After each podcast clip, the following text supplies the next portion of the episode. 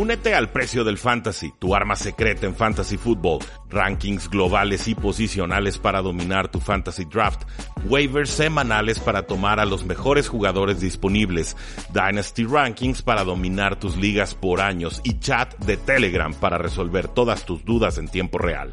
Visita stam.store diagonal precio NFL o da clic al link en este episodio para suscribirte.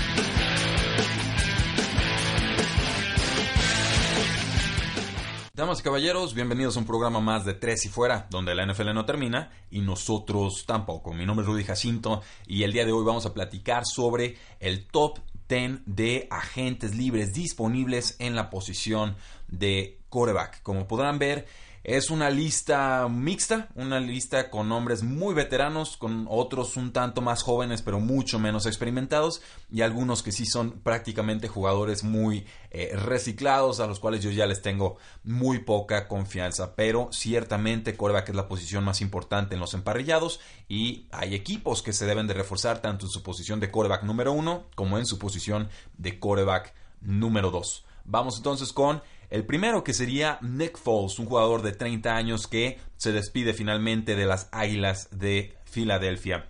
Día reciente nos enteramos que el equipo no le iba a aplicar la etiqueta de jugador franquicia, lo cual significa que Nick Foles llega de forma eh, irremediable y sin restricción alguna a la agencia libre. Eh, ¿Quién es Nick Foles? Bueno, la mayoría ya lo conocen, pero eh, físicamente es un jugador que mide 6'6, que pesa 243 libras, participó en 5 partidos en el 2018 y le fue bien, 1413 yardas, 72.3% de pases completados, 7 touchdowns, 4 intercepciones, un eh, promedio ahí de de yardas por intento de pase de 7.2 yardas, que es bastante bueno. Buscamos normalmente que sea de 7 o más yardas para hablar de un buen quarterback.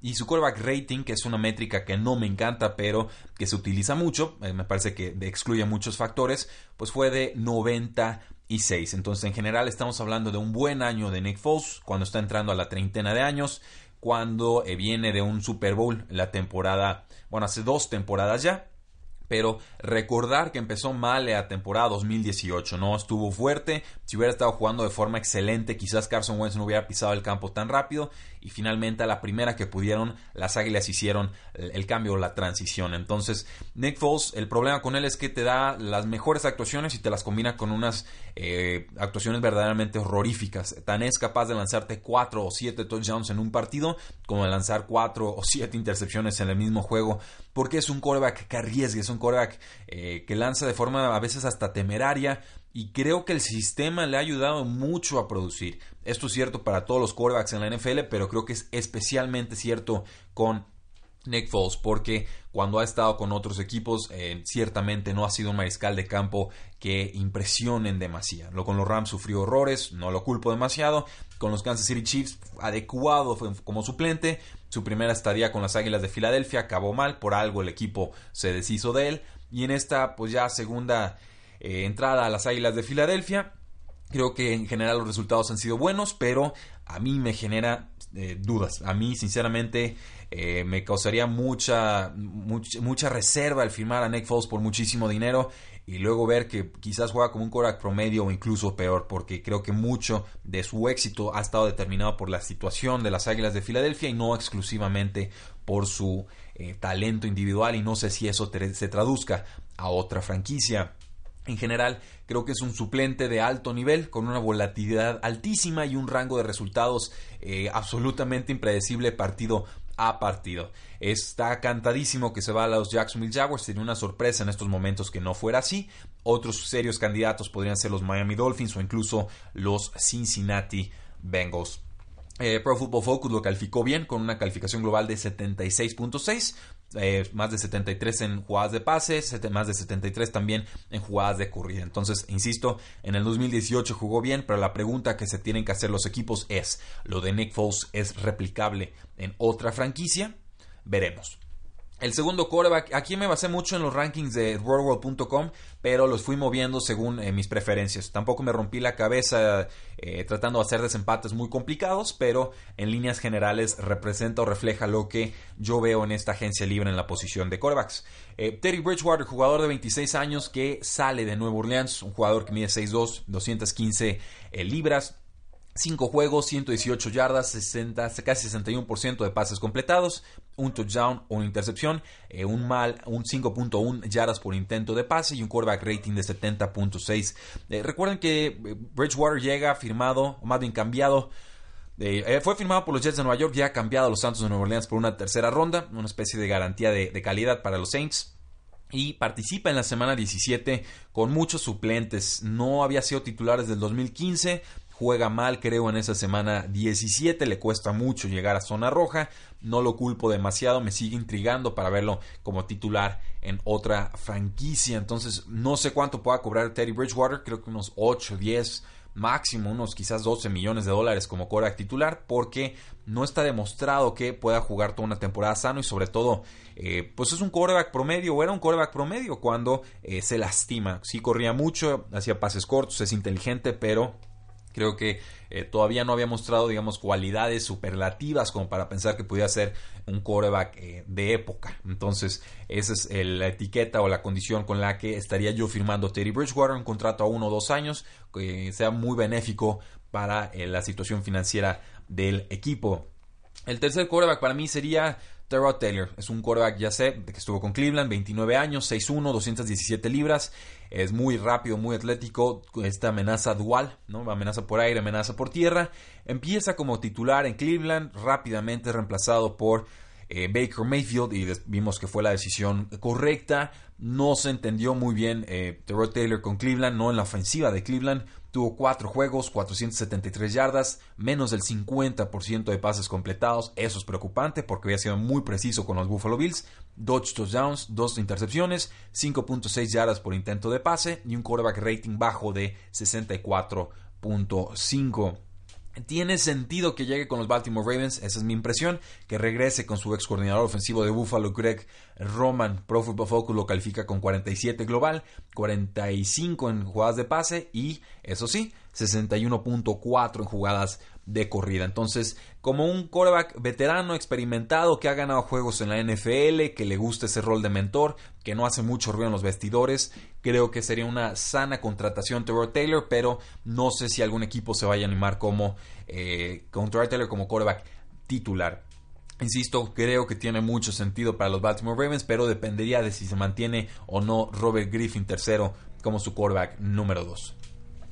El quarterback número 4 pues tiene que ser Ryan Fitzpatrick, Fitzmagic o Fitztragic dependiendo de la semana en la que lo agarren. 36 años, sale ya de Tampa Bay Buccaneers. 6'2, 223 libras. Estuvo en 8 juegos, 2.366 yardas, que son muy buenas. 66.7% de pases completados. Pero aquí empiezan las trampas, ¿no? Lanzó 17 touchdowns, que es bastante bueno para ser eh, alternado. No fue titular toda la temporada. Pero lanzó 12 intercepciones, lo cual también es una cantidad bastante alta. 9.6 yardas por intento de pase completado. Eh, perdón, intentado. Esta es una cantidad absurda, no es sostenible, pero nos habla de lo altamente eficiente que fue Fitzpatrick el año pasado y un quarterback rating de 100.4. Fue de más a menos en 2018, ganó sus primeros dos partidos, ahí llegan contra los Pittsburgh Steelers y pierde y por ahí se empieza a desinflar el asunto y regresó a la titularidad un rato. Finalmente fue reemplazado de forma definitiva por James Winston. Pro Football Focus lo califica con 84.4, en jugadas de pase con 82.9 y en jugadas de corrida también una muy aceptable y respetable 65.4. No esperaría ver correr mucho un coreback de 36 años, pero sabemos que Fitzpatrick a veces es, de la filosofía hashtag YOLO, ¿no? Eh, you only live once o solo vives una vez y le gusta arriesgar al ex jugador de Harvard. Creo que sería una buena contratación como veterano, mucho más barato que las opciones anteriores. Eh, ¿Por qué no pensar en los Washington Redskins? Creo que tiene mucho sentido ahí. Tienen mucho dinero atado con Alex Smith, que no creo que juegue en 2019. Sería una contratación barata, quizás de unos 4, 5, 6 millones de dólares. No complica demasiado los libros y te puede dar de repente rendimiento y hacerte competitivo, competitivo perdón, en un juego muy puntual. El quinto quarterback sería Robert Griffin III. Aquí, aquí me intriga todavía un poquito Robert Griffin III.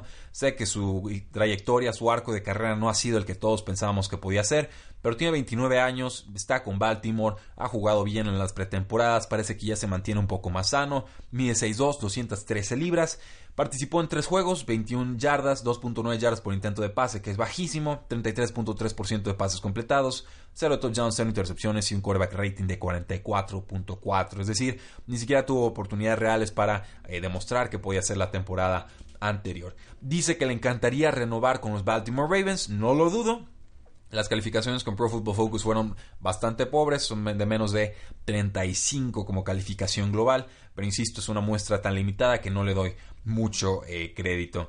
¿Por qué no pensar que un equipo pueda contratar, por ejemplo, a Terrell Taylor y a Robert Griffin III como callback 1 y 2 y quizás ahí un callback en el draft y ya tienes ahí un popurrí y vamos viendo cuál de los tres te puede dar un rendimiento? Algo así muy barato, muy descontado con los Miami Dolphins, por ejemplo. Eh, no lo sé, pero sí creo que todavía Robert Griffin III tiene un rol que jugará en la NFL, aunque sea como quarterback suplente. Llegamos entonces con Trevor Simeon, 27 años, jugador de los Vikingos de Minnesota. Llega por una séptima ronda de los Denver Broncos a los eh, Minnesota Vikings. Y tenemos que hablar de sus estadísticas del 2017 si lo queremos evaluar.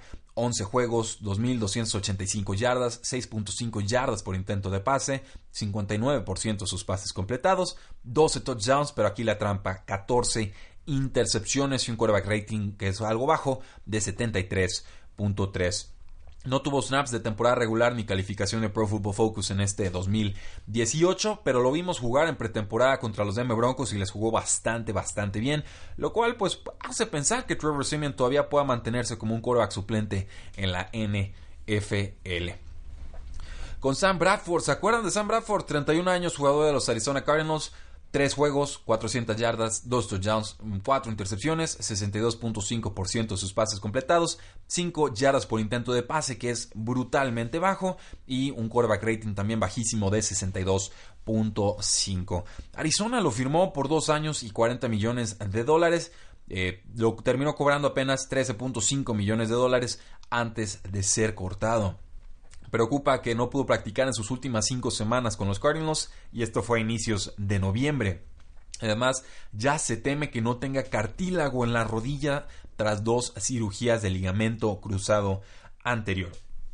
No tiene garantizado su regreso a la NFL, no tiene una calificación de Pro Football Focus propiamente rápida y fácilmente reemplazado por Josh Rosen en los Cardinals y quizás ya fue el final de su carrera, pero me queda claro que es más talentoso que alguno de los nombres que ya hemos mencionado con anterioridad y sería simplemente una cuestión de que se mantenga sano para darte rendimiento de coreback número uno bajo a incluso promedio, que hemos llegado a ver eso de Sam Bradford. Ya sé que muchos lo ven como un cartucho quemado, pero verán el resto de la lista y entenderán por qué es nuestro coreback número 7.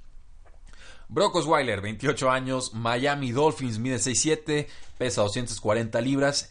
Participó en 7 juegos, 1247 yardas, 7 yardas por intento de pase, que es bueno, pero muy inflado por las yardas después de recepción de sus jugadores. 63.5% de sus pases completados, 6 touchdowns, 4 intercepciones y un quarterback rating aceptable de 86. Creo que fue de más a menos también en la temporada 2018 un Pro Football Focus calificado como 52.7, también bajo en pases 53.4 y en corrida 50.9.